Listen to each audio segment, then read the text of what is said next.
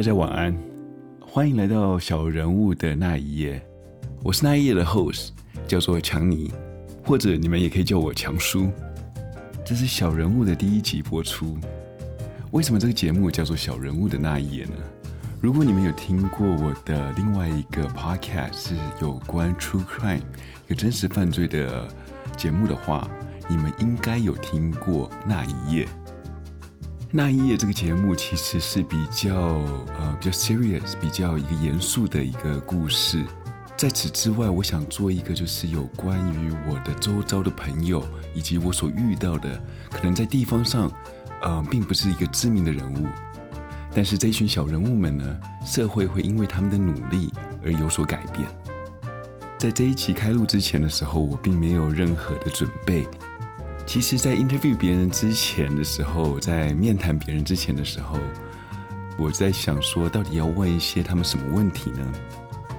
可是我后来反思了一下，觉得说，其实 interview 别人都是一些小事，最难的反而是 interview 自己。虽然自己通常是最了解自己的，但是有时候午夜梦回的时候，当你坐起来，你会想起自己到底是谁。自己的目标到底是在哪里？反而这时候最陌生的就是你自己。哇！我现在录音的同时，其实外面是下着大雨的，不知道你们有没有听到外面的雷声跟雨声？呃，我是住在洛杉矶，洛杉矶是属于一个沙漠型气候，它一年三百六十五天，可能只有三十天会下雨。其实小时候我是在台北长大的，到了国中的时候，我才出国到美国。可是，在这之前的时候，其实我妈会比较担心，嗯，我的英文没有学好，到了国外就没有办法衔接上去。所以在台北的时候，她让我去参加了一个叫佳音英语的补习班去学英文。相信你们有点年纪的，呃，应该都有听过佳音英语，但是现在好像都没有了，就只剩下何家人英语以及长颈鹿美语了吧。但是，anyways，嗯，那时候其实我在佳音英语算是我人生中蛮痛苦的一段时间。我还记得我第一次在补习班里面在学英文的时候，总共二十六个英文字母，他们认识我，可是我都不认识他们。呃，所以老师在黑板上面写下了英文的词句，但是我也是一样画葫芦，整个写下来。可是，一回到家的时候，我妈把我的参考书打开，她是完全看不懂我在写什么，因为我把所有的字全部都写在一起。可能讲说，嗯，I am Johnny 好了，然后就是 I am J O I A M J O H N Y，然后一个字，这样子谁看得懂啊？然后那一天我就被打得很惨，反正我妈就觉得说，把我送过去到佳音英语里面去补习，然后你一个字都学不会。然后还写了一大堆鬼画符的东西，回回到家，让他也不知道该怎么教我。但是那一次并不是我最惨的一次。虽然你不要看我现在在麦克风前面还是蛮健谈的，但是以前到现在，我都在麦克风前面其实是有恐惧症的。我还记得当初在补习班的时候，有一天老师突然叫你说要回家去录一段自我介绍，大概是五分钟的自我介绍。就像是说你的名字叫做什么，你今年几岁，然后你住在哪里，你在哪里读书，呃，就是这种诸如此类的东西，反正就是很简单，你可能只要花个五分钟录就可以录好了。但是你知道吗？当天我花了将近有四五个小时来录这个五分钟的录音，我就在那边哭啊闹啊，然后我妈叫我怎么录我都不要，然后我把自己锁在。呃，房间里面想说，我想试试看录，但是每次一按下那个录音键的时候，我的脑袋就空白了。所以我那天花了真的有四到五个小时在录。那当录完的时候，其实也下课了。那是我人生第一次的翘课，大概是在我国小三年级的时候。所以那也导致我只要看到像有麦克风的东西，我就会有恐惧。直到了大学，我有一个暑假回到台湾去玩的时候，我的朋友听到我的声音，他说：“哎，其实你的声音是蛮适合去做广告的配音。”刚刚好，他是一个电视广告导演，所以他那时候带我去看一下他整个就是拍摄的过程以及他的里面的流程。到了后置阶段的时候，他带我去了一间录音室，然然后他们准备要做后置旁白，但是他们之前找那个配音员因为迟到，不是五分钟十分钟哦，他好像迟到了一个小时，所以他们必须要去找别的配音员，不然会一直浪费时间或者浪费钱。然后我的朋友他就看看我，看到我就说：“你想不想试一试？”然后我也是那种机会主义者，所以我也觉觉得说：“OK，好啊，那为什么不试一试呢？”我就进去到里面的录音室里面，哇，那是我第一次进到真的是专业的 录音室。我还记得那一家是叫做黄石录音室吧，那个是在业界其实算是一个蛮有名的一个录音室。所以先进去到了主控室的时候，你会看到哇，密密麻麻的一些机器啊，然后还有音响啊。还有 monitor 啊，然后在里面你就会看到是有一间好像是完全独立的一个房间，墙壁上呢全部都是一些消音棉，然后里面就只有一支麦克风以及一个荧幕。当我走进去了以后，我发觉那里面非常小，可能最多只能站四个人还是五个人吧，啊，就是那样的大小。当录音师把门关起来那一瞬间的时候，我觉得好安静。完全听不到外面一点声音。我坐下来，戴起耳机以后，哇，我可以听到我自己耳朵里面的血液在跑的声音，你就知道那里面有多安静了。然后我就看到了里面的电视，它突然打开。哎，不要想太多，这并不是什么灵异故事，因为主控室里面的录音师他把呃影片打开了，所以我就可以看到那个影片的荧幕。然后又听到他从耳机里面发出了声音，就讲说叫我翻到第几页，然后要从哪一段开始录。在一切就绪的时候，他就准备说五、四、三、二，要准备开始录的时候，我脑袋又一片空白。我又回到了小时候在佳音英语那时候所遇到的困难。看到了麦克风以后，我脑袋就完全的空白。我还记得我用了五分钟才把好像。七个字的一句话讲完，而且里面全部都是螺丝，除了螺丝以外，我每一个字都在抖。我算起来应该是当时最早发明抖音的人吧。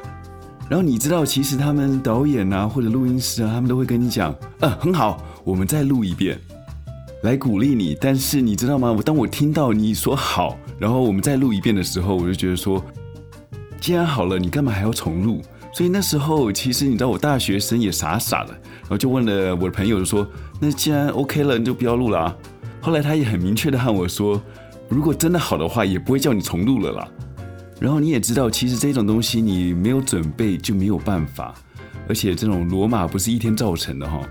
我又没有办法像专业的配音员一次录就成功，所以我后来录了好几次，但是要不是字看不懂，吃螺丝，声音或者很抖。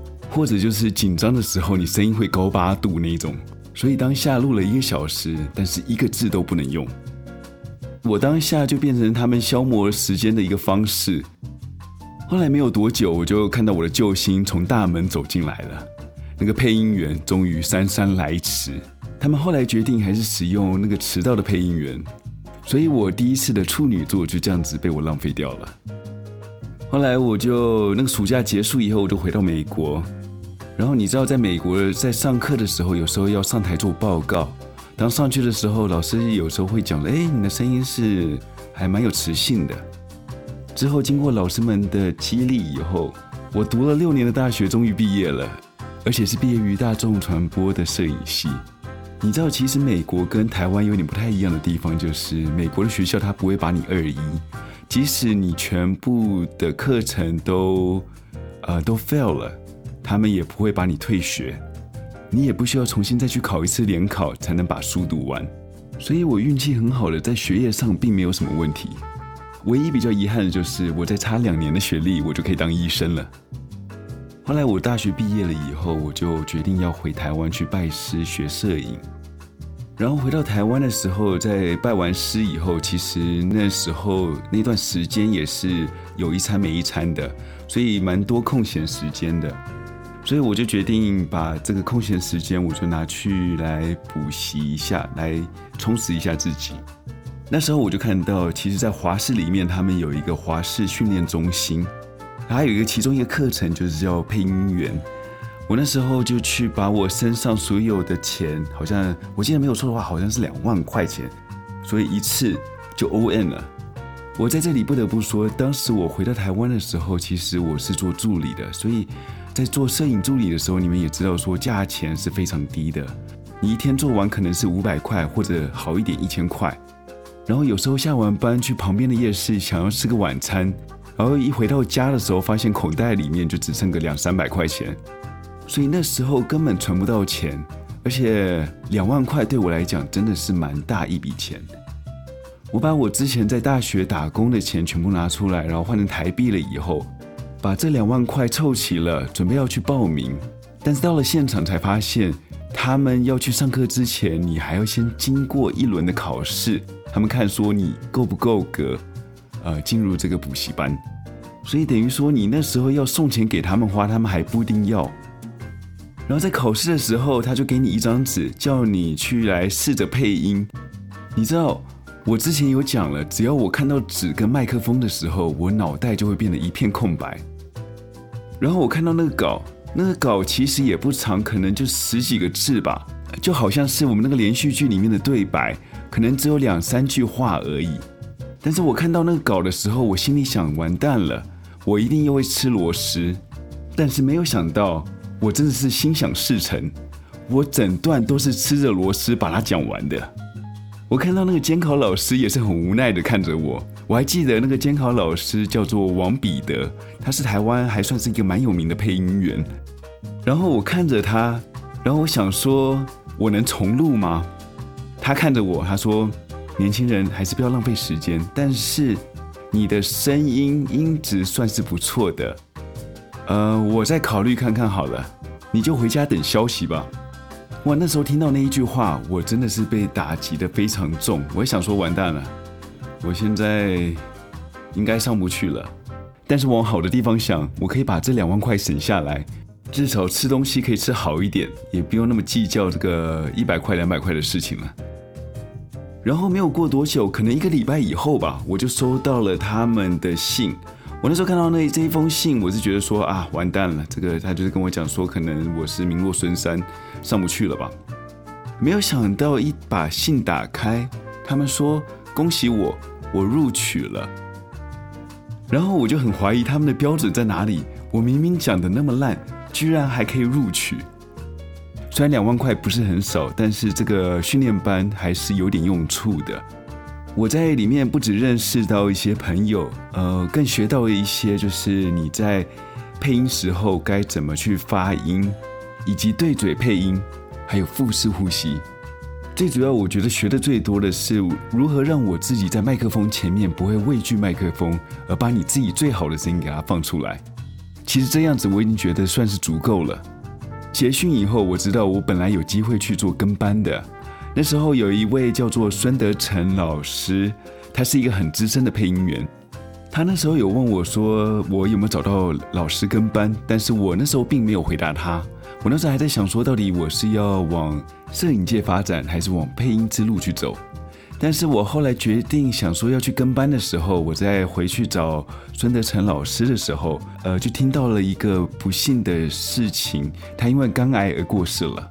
所以我在我人生之中又浪费了另外一次机会。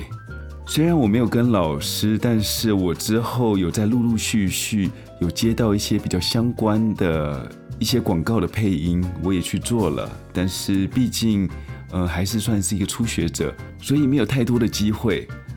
差不多到二零二零年的时候，我回到美国以后，在因缘际会下，我的朋友他在广播电台里面做。他们那时候正要找一些新的主持人去开一些新的节目，所以他把我推荐进去，让我有机会和里面的高层面谈。呃，在面谈的时候，其实我有把我的想法跟他讲说，如果我真的想要做节目的话，可能会去做一个比较是 true crime 这一种真实犯罪的节目。那时候和我面谈是一位非常资深的主持人，叫做高宁宁哥，他是非常赞成我的 idea 的。可是谈完以后，他就说：“那我们就先录一下你的音，然后顺便传个档，我们之后可以去参考一下。”我后来就被带进到一个录音室里面，要我随便去讲一个五到十分钟的一段故事，看看我的声线适不适合来做这个主持人。我进到录音室里面，看到麦克风以后，我没有想到我的尴尬癌又复发了。然后我就坐在麦克风前面等了五分钟、十分钟，终于静下心录了一段。录完以后，我也不知道怎么使用这个呃剪接软体。那时候我也不知道我里面到底录了什么，所以我后来就把档案直接给他储存下来，交给了我现在的同事，然后头也不回的就坐上车直接开回家了。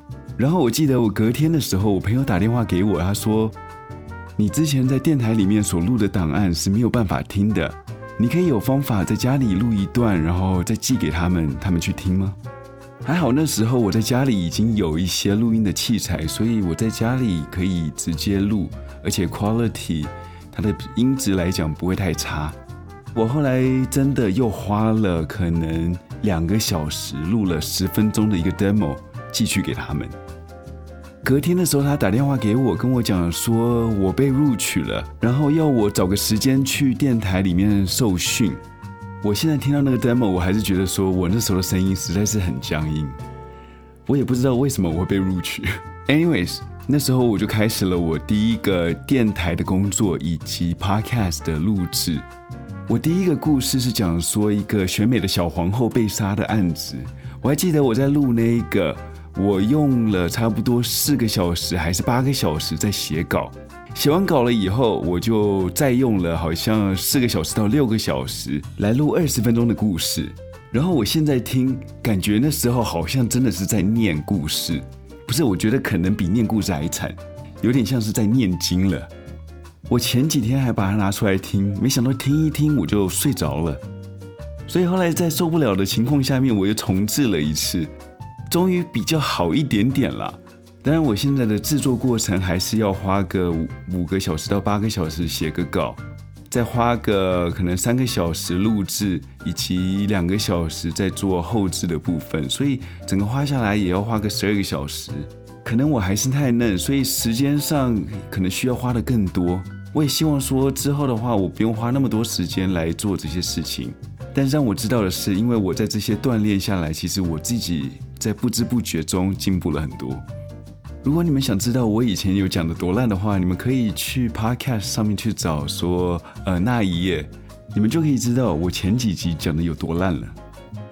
但是我相信，不管是任何人，只要经过了长久的训练，再加上不放弃的话，你只会越来越厉害，在你工作或者是你的能力上面都会有精进的。像我以前那么畏惧麦克风的人，到现在我居然都可以当上了电台的主持人，还有什么事情不可能的吗？